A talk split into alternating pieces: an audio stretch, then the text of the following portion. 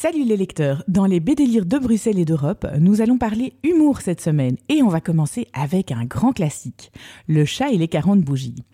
Et oui, le célèbre chat de Philippe Geluc a 40 ans et il fête son anniversaire avec humour grâce à un traditionnel album décalé comme on les aime. Pareil à lui-même, on retrouve à la fois l'absurde et le cynisme habituel avec cet humour qui est propre au chat. Ce n'est pas révolutionnaire, mais l'album tient à l'évidence ses promesses celle d'un moment de détente et de rire. Si vous êtes un fan du chat, n'hésitez pas à faire un tour dans le Parc Royal de Bruxelles d'ailleurs pour découvrir sa collection de statues qui sont assez géniales, comme l'humour de son créateur. À ne pas rater, Le chat et les 40 bougies de Philippe Geluc aux éditions Casterman. Ensuite, j'ai eu envie de vous parler de deux albums d'actualité. Tout d'abord, Le Petit Con en référence au Petit Prince, dont la couverture est d'ailleurs une version satirique. Je vous invite à une rétrospective des premiers mois de l'année 2023 sous le signe de l'humour. Mehdi nous offre des gags drôles, cyniques et efficaces liés à l'actualité. C'est pas mal, ça se lit vite, avec beaucoup de plaisir. Une bonne idée de cadeau pour les fêtes de fin d'année, c'est le genre d'album qui marche toujours. À découvrir sans hésiter, Le Petit Con de Mehdi aux éditions Kennes. Ensuite, en cette fin d'année, n'hésitez pas à découvrir le nouveau Dubus, Dubus prend le pouvoir, qui parodie en divers dessins l'année 2022-2023.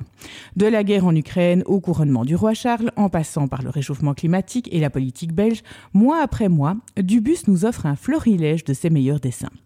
Ça se lit vite, c'est une rétrospective bien faite et amusante de l'année. À offrir pendant les fêtes, ce type d'album a toujours son petit succès. Dubus prend le pouvoir de Dubus aux éditions Kennes. Et enfin, on va terminer par un album très inattendu, Storyville.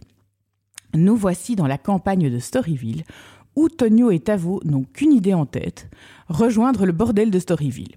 Leur petite sœur, Santa Maria, en est très curieuse jusqu'au jour où les deux frères contractent la syphilis et la jeune fille décide de se venger.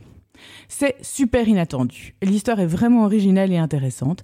Elle montre une vision très féministe du métier de prostituée, ce qui est pour le moins inhabituel.